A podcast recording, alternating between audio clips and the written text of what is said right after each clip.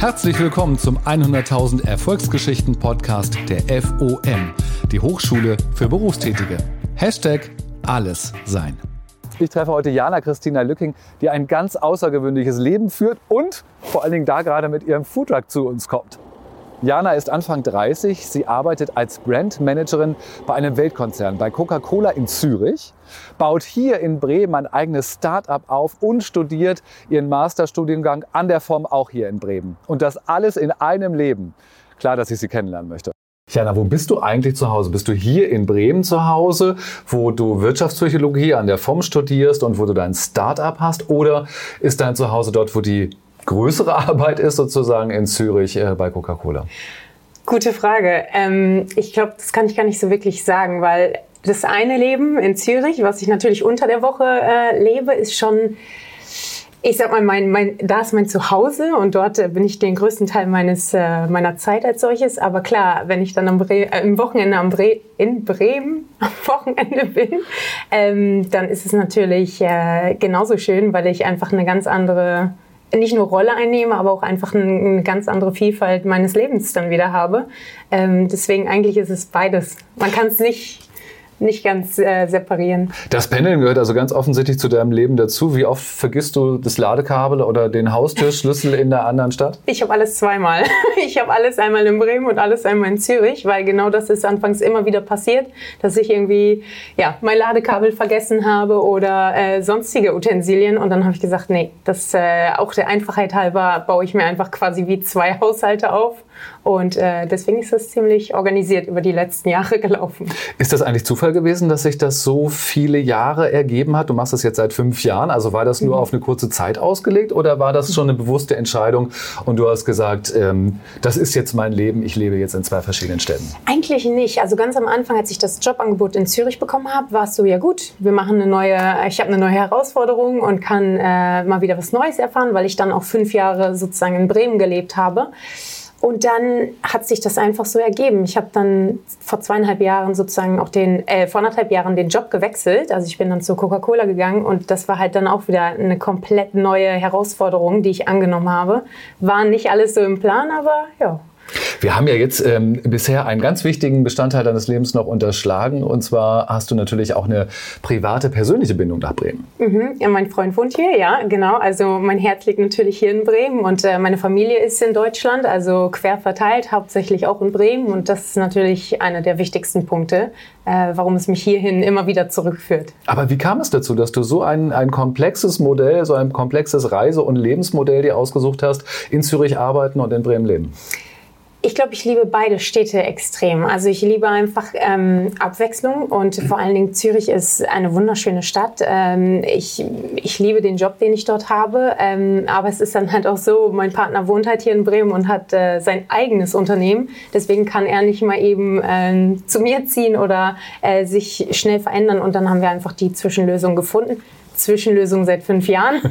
ähm, ja, das ist einfach so, es hat sich so ergeben und wir, wir sind ganz okay damit. Also schauen wir uns jetzt mal an, was du machst, wenn du nicht gerade am Flughafen oder mit der Bahn unterwegs bist. Ähm, in Zürich arbeitest du als Brandmanagerin. Genau. Was genau machst du da? Was sind deine Aufgaben? Also ich habe dort betreue ich das, ähm, die Wassermarken von Coca-Cola, ähm, unter anderem halt in verschiedenen Segmenten. Das heißt nicht nur das klassische Wasser, wie wir es hier heute auf dem Tisch stehen haben, sondern auch das funktionale Wasser, ähm, Powerade als solches, also die Sportwassermarken sozusagen sind äh, gehören zu meiner zu meinem ähm, Markenbereich. Ähm, und da mache ich ganz einfach den klassischen Brandmanager-Job, strategische als auch operative Marken ähm, betreuen und dann auch die Konzepte entwickeln, exekutieren. Ähm, das ist so, das gehört so zu meinem, ich sag mal, Umfang. Jana, lass uns über dein Unternehmen reden, das du hier vor drei Jahren in Bremen gegründet hast. Was genau machst du? Also wir haben ähm, gemeinsam zu dritt äh, ein Unternehmen gegründet äh, im Mai 2017, was sozusagen ähm, Eierwaffeln, äh, klingt jetzt erstmal ganz einfach, äh, rübergeholt haben aus Hongkong. Das heißt, ich habe äh, hab dort beruflich zu tun gehabt, habe diese Waffeln dort jeden Tag gegessen. Also es ist ein Streetfood-Produkt dort drüben. Äh, man kriegt es an jeder Ecke. Und ich wollte es so unbedingt nach Deutschland holen, ähm, weil ich es halt einfach für mich selber immer essen wollte. Und äh, wir haben dann gesagt, dass wir einfach äh, das Konzept rübernehmen, es europäisch äh, anhauchen im Sinne von, ähm, wir lassen ähm, ja, die Gäste es füllen und toppen nach Belieben und haben jetzt sozusagen einen Pop-Up-Store ähm, mit unter Waggle gegründet. Und warum Waggle? Weil Egg und Wafels dann eine Waggle ergibt. Das heißt, ähm, daraus ist die Marke entstanden, das Konzept entstanden. Und ähm, mein Wunsch oder meine Ambition war es immer, eine, ähm, eine Marke zu entwickeln, eine Marke zu etablieren, die sozusagen ein Produkt äh, oder ein, ein Synonym für ein Produkt ist. Und stelle ich mir das so vor, dass du selber Waffeln backst? Ja. Ja, ich absolut. Also wir machen, wir stehen wirklich da und jeder ist äh, am Werk und macht dann entsprechend die Waffeln und ja. War die Unternehmensgründung bei dir schon immer auf der To-Do-Liste? Wusstest ja, du, du machst das mal irgendwann? Ja, ich wollte schon immer, also ich liebe den Corporate ähm, Job als solches und auch in der Welt. Ich äh, bin ein absoluter Teamplayer als solches. Das kann ich, das möchte ich auch nicht vermissen, äh, die große, der Großkonzern. Aber ich wollte auch wirklich wissen, was kann ich selber und was kann ich alleine schaffen. Ähm, und das war immer eine Ambition von mir. Ist ein bisschen früher gewesen. Ich hatte es so mal mit 35 angedacht. Aber ja, dann ist es so gekommen. Jana, es gibt ganz schlaue Leute, die sagen, äh, dass ein 24-Stunden-Tag eigentlich nicht ausreicht, um ein Unternehmen groß zu machen und aufzubauen. Ähm, äh, wieso hast du mehr Stunden zur Verfügung oder was machst du mit deinen 24 Stunden anders als viele Leute, dass du sowohl ein Startup aufbauen kannst und dann auch noch eine verantwortungsvolle Managerin-Rolle ähm, bei Coca-Cola hast? Ich glaube, es sind zwei Komponente. Das eine ist, äh, ich habe eine absolute Passion für Marken, also wirklich auch für, für Trends und Konsumenten. Also ich liebe einfach etwas, womit man Kunden und Konsumenten glücklich macht. Das ist halt einfach, das ist meine DNA. Ähm, und das andere ist eine gute Planung. Ich glaube, was du gesagt hast, jeder hat 24 Stunden äh, zur Verfügung, aber wenn man sie richtig äh, einsetzt, dann glaube ich, kann jeder das erreichen, was er will und auch so viel, wie er will. Ich glaube, es ist wirklich nur eine Frage der wie man seine Zeit entsprechend äh, einsetzt. Und Boah, das ist sehr, sehr beeindruckend, vor allem, wenn man weiß, dass du auch noch in einem Masterstudiengang an der Form hier in Bremen bist. Ja, das, das ist sozusagen ein weiterer Punkt. Ähm, du hast den Bachelor bereits an der Form gemacht und jetzt könnte man ja sagen, okay, um den Master zu machen, lasse ich mir mal ein bisschen mehr Zeit, wenn äh, mein eigenes Unternehmen vielleicht größer geworden ist oder wenn ich mich zwischen Bremen und Zürich entschieden habe, dann mache ich den Master. Nein, genau in der Zeit, ähm, wo du dein Unternehmen aufgebaut hast, hast du auch noch mit dem Master begonnen. Warum ja. ausgerechnet jetzt? Ich denke, die Praxiskomponente, die man jeden Tag auf der Arbeit hat, ist natürlich ein, das ist ein Segen und es ist auch super, aber mir hat so ein bisschen das Theoretische und das Wissenschaftliche gefehlt. Also man hat dann, man hat seine Trainings auf der Arbeit, aber es ist nicht das Gleiche und ich hatte dann schon doch eine lange Pause zwischen dem Bachelor und dem Master eingelegt. Also ich habe im Dezember 2014 abgeschlossen. Ja, und dann habe ich im 2018 wieder begonnen. Also die vier Jahre Spanne dazwischen waren dann doch schon für mich ziemlich lang, dass ich nicht irgendwie die, den Ausgleich hatte zum, zum Theoretischen. Ähm, und deswegen habe ich gesagt, okay, äh, probieren wir es nochmal und sind, äh, dann bin ich 2018 in das äh, Studium zur, zur Wirtschaftspsychologie sozusagen gegangen. Wahnsinn. Reden wir noch mal kurz über den Bachelor, den hast du damals auch berufsbegleitend gemacht. Mhm. Was erinnerst du an die Zeit? Wie war die Zeit für dich? Spannend. Ich glaube, das war das erste Mal, dass man verstanden hat, okay, man macht nach dem Job eigentlich noch einen Job. Ähm, man hat wirklich, also man kann sich trotzdem noch nach wie vor gut äh, organisieren und ein soziales Leben führen. Ich glaube, das, das ist immer so ein bisschen überbewertet, wenn man sagt, man hat jetzt nur noch den Job und äh, das Studium. Es ist eine Belastung, absolut, aber es hat auch irgendwo Spaß gemacht. Man hat neue Leute kennengelernt, Gleichgesinnte, die wirklich auch das gleiche Ziel haben und die gleichen, äh, ich sag mal, Probleme dann auch oder damit zu kämpfen haben. Ähm, deswegen war es für mich eigentlich, ja, äh, überhaupt nicht, ähm, wie sage ich, heraus, also herausfordernd schon, aber ich kannte es, es dann halt schon. Es war keine Überforderung. Es war keine Überforderung, ganz ja. im Gegenteil. Ich fand es war eine schöne Erfahrung, weil ich glaube, man geht auch bewusst ähm, in die Entscheidung, so ein Studium zu, ähm, anzustreben und auch durchzuführen. Und äh, deswegen hat es mehr Spaß gemacht, als dass ich jetzt gesagt habe, oh Gott, das war eine Höllenzeit. Und deswegen wusste ich auch, was wieder auf mich zukommt. Ähm, es ist nicht ohne. Es ist äh, natürlich ist es auch eine Doppelbelastung oder eine Dreifachbelastung, wenn man dann noch ein Startup hat, oder eine Vierfachbelastung, wenn man einen Freund hat. Ähm, nein, aber absolut, äh, absolut gewünscht und gewollt. Was ich sehr spannend finde in den Interviews und den Gesprächen, die ich hier in diesem Podcast mache mit den ähm, Absolventen und ähm, Studierenden, ist, dass sie von dieser Nähe zum Beruf, zur Praxis immer berichten und sagen, das, was sie an der Form ähm, am Abend gelernt haben, konnten Sie am nächsten Tag sofort im Unternehmen äh, einsetzen und umsetzen. Ging dir das auch so? Ja, also definitiv. Äh, Gerade im Bachelor, als ich dann noch den Schwerpunkt im Marketing hatte, ähm, konnte ich natürlich super viele Modelle auch mal mit einbringen und das Ganze viel theoretischer äh, reflektieren. Also wo kommen wir her? Wie können wir Dinge vielleicht anders aufgleisen? Ähm, da lernt man schon extrem. Jetzt gerade bei dem Masterstudium ähm, für Wirtschaftspsychologie, das ist für mich ein neues Territorium. Also Wirtschaftspsychologie als solches hatte ich noch nie, ähm, damit hatte ich mich noch nie vorher beschäftigt. Aber umso schöner, was du sagtest, äh, diese theoretischen Komponente dann auch einzubinden und ähm, Vielleicht ein lustiges Beispiel, äh, Führungspsychologie ist eins der Module, wo ich definitiv viel, viel integrieren konnte oder auch reflektieren konnte, weil wenn man dann seine Manager hat, dann überlegt man sich, oh, welcher Führungsstil hat er denn oder wie verhält er sich? Also man kommt auf einmal in eine ganz andere ähm, Sichtweise und auch in eine ganz andere Perspektive, um Leute, also um die Menschen um sich herum dann auch äh, ja, zu beleuchten. Ich glaube, das hilft auch beim Lernen, oder? Weil man einfach mhm. genau weiß, wofür man lernt ja. und man kann viel einfacher lernen, wenn man es eben auch direkt ausprobieren kann. Absolut. Also definitiv hat man dann seine, seine Zusammenhänge, mhm. man, man versteht Dinge viel schneller und viel besser. Und ich glaube, das ist auch dieser Vorteil von ähm, der FOM, dass man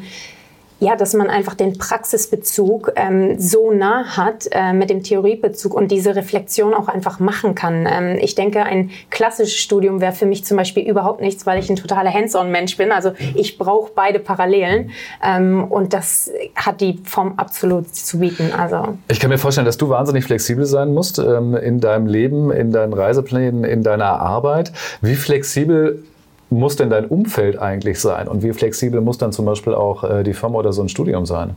Ah, ja, gut, oh, ist auch eine gute Frage. Ähm, ich glaube, ich passe mich mehr an natürlich bestimmte Gegebenheiten an, wie äh, ich kann zum Beispiel keine ähm, Vorlesung hier verschieben. Also ich könnte jetzt nicht hier anrufen und sagen, oh, passt mir gerade nicht, können wir das nicht um eine Woche verschieben? Nein, das geht natürlich nicht. Aber ich versuche so viel wie es geht, mich zu organisieren, um fixe Termine einzuhalten. Und dazu zählt beispielsweise der Präsenzunterricht hier, wenn ich weiß, der ist dann im Wochenende und ich weiß, auf einem Samstag bin ich dann mal von Vormittag bis äh, Nachmittag hier. Ja, dann müssen meine Freunde sich daran ähm, entlang hangeln, sozusagen an meinen Plänen. Aber so ist das äh, für eine geraume Zeit und das ist total legitim. Ich glaube, dein Partner muss auch eine große Flexibilität mitbringen, ja, oder? Ja, der muss das auch. Aber er ist auch einer der Gründer von Waggle. Das heißt, wir sind eigentlich zusammen in dieses Unternehmen das Startup ähm, gegangen und haben es gegründet. Deswegen ist das wiederum, wo wir eine, eine, gleiche Schiene haben und auch, ja, wenn wir dann nach der FOM oder wenn ich nach der, nach der Vorlesung dann zu Waggle fahre, dann ist er meistens schon da und dann sehen wir uns und dann ist alles wieder gut. Also so arrangiert man sich dann halt auch einfach. Ähm, ich kam auf die Flexibilität, weil es ja viele flexible ähm, Studienmodelle, also Zeitmodelle mhm. an der Form gibt. Welches Modell äh, machst du? Also ich habe äh, freitags und samstags die, Wochen, die klassischen Wochenenden und beim Master ist es so, dass wir zweimal im Monat haben. Mhm. Ähm, das heißt auch nicht jede Woche, was natürlich auch dann hilft. Ähm, wir haben aber auch unter der Woche Mittwochs, nur da habe ich dann halt meine Ambition, Eigenstudium mhm. zu Hause und äh, ja, durch meine Kommilitonen natürlich das Wissen aufzuholen. Eigenstudium äh, ist ein gutes Stichwort. Man könnte natürlich auch vieles, ähm, auch in anderen ähm, Studienmodellen sozusagen, alles selber machen. Aber hier geht es ja auch um das Thema Präsenzstudium. Wie wichtig ist es dir, dass du präsent bist? Ähm, extrem wichtig. Also wir, für mich ist einfach, dass äh, die Nähe zu meinen Kommilitonen, zu den Dozenten, der Austausch, der interaktive Austausch ist mir einfach extrem wichtig, weil zu Hause lernen ist das eine. Die Erfahrung mit jemandem teilen oder halt auch wirklich von den anderen zu lernen, ähm, finde ich, ist eines der wichtigsten Bestandteile dieses Studiums. Ähm, deswegen habe ich mich bewusst auch nicht gegen, für ein Online- oder für ein Fernstudium ähm, entschieden. Ähm, das ist halt einfach, wo ich denke, dass ich die FOM sehr, sehr schätze ähm, als Institution, die das genau anbietet. Also die beiden Möglichkeiten, flexibel zu studieren ähm, im Eigenstudium, aber dann auch wirklich in den Präsenzveranstaltungen. Lass uns noch mal über die Dozenten sprechen. Du hast die Dozenten eben auch erwähnt. Was für ein Zusammenspiel mit den Dozenten hast du an der FOM im mhm. Studium, auch schon im äh, Bachelorstudium ähm, erlebt? Also das Schöne an der Form in Bremen ist einfach, dass ähm, die, die Dozenten, die ich damals im Bachelorstudium hatte, die sind größtenteils heute noch hier. Ähm, es gibt wirklich tolle Dozenten, das muss man, da, da würde ich in der, äh, an der Form Bremen nie was äh, anderes sagen. Ähm, also da muss ich wirklich sagen, hochqualitativ ähm, und auch wirklich tolle Menschen ähm, aus unterschiedlichen ähm, Bereichen und äh, der Herr Gellert ist einer meiner Lieblingsdozenten. Ähm, ihn hatte ich damals im, in meiner Bachelorprüfung. Ähm, auch vielleicht noch eine lustige Geschichte, weil ich habe äh, mein Studium verkürzt. Also ich habe es nicht auf dreieinhalb Jahre gelegt, sondern auf zweieinhalb Jahre. Ich bin, ich habe im 2012 angefangen im September und bin im Dezember 2014 fertig geworden. Wow. Das ging aber auch nur, weil ich natürlich den Support von den Dozenten hatte. Das heißt, äh, ein Herr Gellert hat sich dann wirklich an einem Freitag, das war der 19. Dezember oder der 20. Dezember um 21.30 Uhr mit mir hingesetzt und hat das Kolloquium durchgeführt, ähm, weil mein Anspruch war, vor meinem 26. Lebensjahr noch fertig zu werden.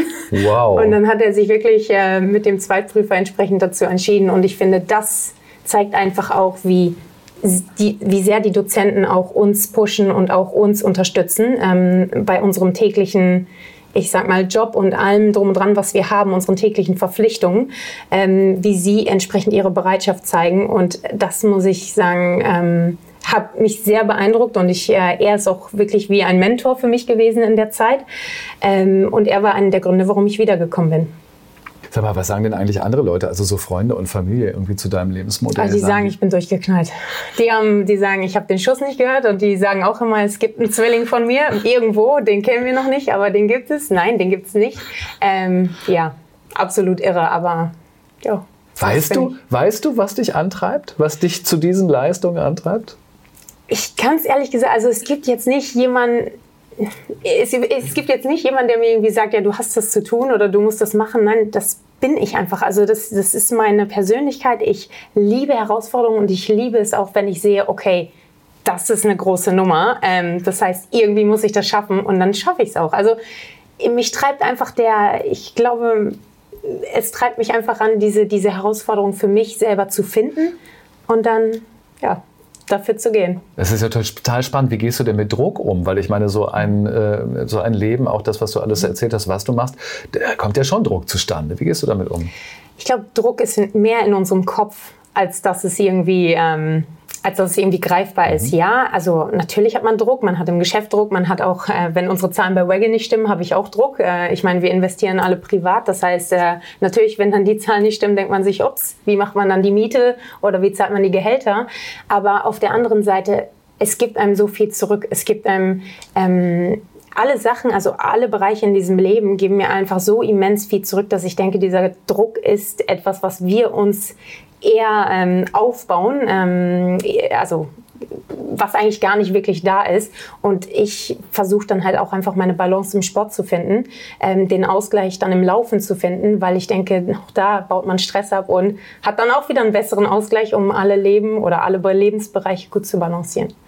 Das ist auch nochmal ein wichtiger Bereich in deinem Leben, der, ähm, den du sehr liebst. Ähm, du machst Halbmarathon, läufst mhm. Halbmarathon. Ähm, bist du ein Wettkampftyp oder machst du das einfach nur als, als Ausgleich?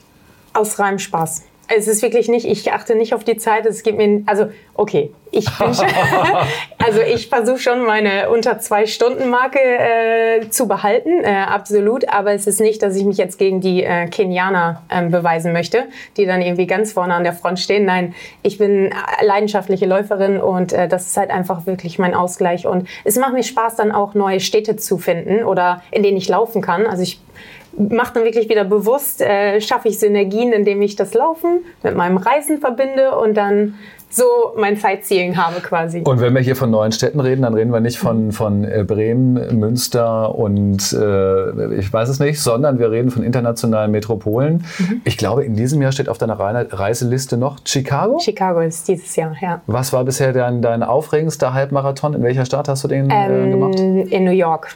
Also wow. da bin ich den vollen Marathon gelaufen, aber das war natürlich nochmal äh, eine andere Hausnummer. Ähm, das war einer der schönsten. Und äh, Lissabon war auch ein ganz toller. So ein Marathon besteht aus unfassbar vielen Kilometern, es sind über 20. ähm, wenn man die aufteilen würde, welche, welcher Part dieser, dieser Herausforderung, dieses Wettkampfs ist für dich ähm, die, das Entscheidende? Der tolle Start, das mhm. Durchhalten in der Mitte oder äh, das Durchhalten am Ende, dass man die letzten drei Kilometer hinkriegt? Ab Kilometer 15. Wenn man dann weiß, man läuft die letzten sieben, äh, dann ist es wirklich so, man kommt in so eine Phase oder in so einen Moment, wo man weiß, okay, jetzt nochmal alles geben. Ähm, das ist gar nicht mal so kurz davor, weil man muss schon eine gewisse ähm, Kondition haben und auch beibehalten, weil wenn man sonst losrennt am Ende, hat man mehr Verletzungen, als man wahrscheinlich sich vorstellen kann. Ähm, deswegen ist es echt immer ab 15 und man trainiert in, im klassischen Training macht man nie den vollen Marathon oder nie den ganzen. Mhm. Das heißt, dann geht es wirklich in die letzten sieben und da gibt man nochmal Vollgas. Und dann kommt eigentlich dieser richtige Adrenalinkick. Können wir das auf das Business eigentlich spiegeln? Kann man auch sagen, dass bei einem Startup sozusagen dann, wenn eigentlich alles schon gemacht ist, dass es dann eigentlich erst anfängt und genauso wie beim, beim Brandmanager? Ähm, ja und nein. Also ich glaube, man hat das Durchhaltevermögen muss man absolut haben. Äh, ich glaube, bei dem Beruf oder bei meiner Rolle als Brandmanagerin ist es so, man muss konstant shooten. Es ist wirklich, man ist dann nicht irgendwo angekommen und jetzt läuft es, sondern man hat wirklich den, also den kontinuierlichen ähm, Drive, sage ich jetzt mal, der da sein muss. Da, da hört es nicht auf und da fängt es auch nicht an. Also es geht einfach weiter. Bei Waggle ist es so, ich habe ja noch meine beiden Partner, also mein Lebenspartner, aber dann auch unser ähm, der Gründer oder Mitgründer. Ähm, und da ist es halt einfach so, wir pushen uns alle zusammen und wenn der eine mal wirklich eine schwache Phase hat, fängt der andere den anderen auf. Also da ist es auch nochmal ein bisschen anders ausbalanciert. Da glaube ich, hat man nochmal ein paar Ruhephasen. Beim Studium? Ähm, beim Studium ist es auch, man muss sich einfach die Zeit auch nehmen, sich ein bisschen zu ähm, äh, zu entspannen, also um dann die Kraft zu sammeln. Und ich äh, versuche das dann meistens an den Wochenenden, wo ich dann ein bisschen ausschlafen kann, um dann Vollgas zu geben fürs Studium. Aber im Studium, ich äh, lerne im Flieger, ich lerne wo immer ich kann, ich habe meine Podcasts auf dem Handy. Ähm, das sind halt einfach so Sachen, wo ich versuche kontinuierlich das Wissen dann auch anzueignen ähm, und nicht in diese Stressphase zu kommen, oh mein Gott, da fehlt dann noch irgendwie ein großer Teil. Ganz im Gegenteil. Ich glaube, das Studium wird schon, wann planst du es zu beenden? Im kommenden Jahr? Ist das in richtig? Diesem Jahr. In diesem genau. Jahr noch? Jahr, ja. äh, dann hört das auf einmal auf. Du wirst gar nicht mehr wissen, was du mit all der Zeit anfangen willst.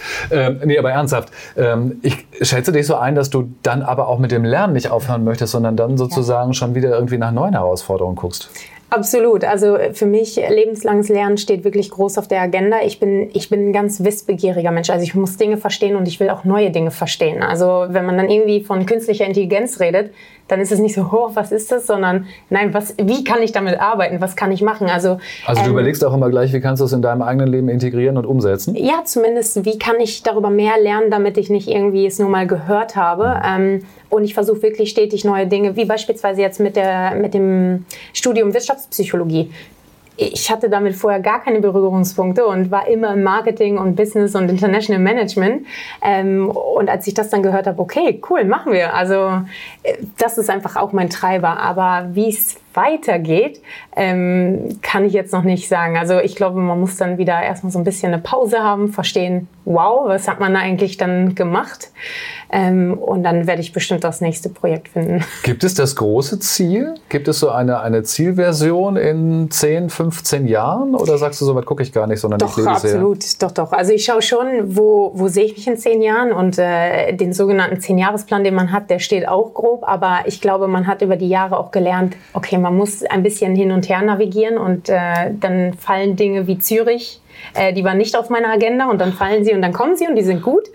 Ähm, aber ja, definitiv, es gibt schon einen Ausblick, wo ich hin möchte und bestimmt ist dann nochmal ein ähm, PhD oder ein, äh, ein weitere, wow. ich sag mal, Abschlüsse, äh, weitere Studien, äh, Studiengänge geplant, aber ja. Dann möchte ich mich in zehn Jahren wieder mit dir zusammensetzen und ein weiteres Interview führen. Wo machen wir das dann? Auch wieder in Bremen oder machen wir das woanders? Was Nein, ich denke in Singapur. Meine Ambition ist, dass wir nächstes Jahr nach Singapur gehen. Mit ja. deinem Unternehmen? Ähm, idealerweise, ja, aber ähm, erstmal steht an, dass ich in den asiatischen Raum möchte und da wäre Singapur die, die erste Anlaufstelle sozusagen. Wie viel Platz ist für Überraschungen in deinem, Unter in deinem Leben? Viel. Es kommt immer, es kommt immer, wie es kommt. Das heißt, wenn, ja, wenn eine neue Option sich ergibt, dann bin ich immer, immer dabei. Also, es muss Sinn machen für mich, absolut, aber ich, ich kann halt nicht auf der Stelle bleiben. Ich bin kein Mensch der Gewohnheit. Also Komfortzone, die ist bei mir eigentlich mehr rot, als dass sie grün ist, weil ich brauche Veränderungen. Wow, was für ein Leben. Vielen Dank, Jana. Sehr gerne. Danke dir. Stillstand ist wirklich nichts für Jana, das haben wir eben im Interview schon gemerkt. Jetzt ist sie am Truck und bereitet die nächsten Waffeln vor. Was für eine Powerfrau. Und ich freue mich schon auf das nächste Gespräch.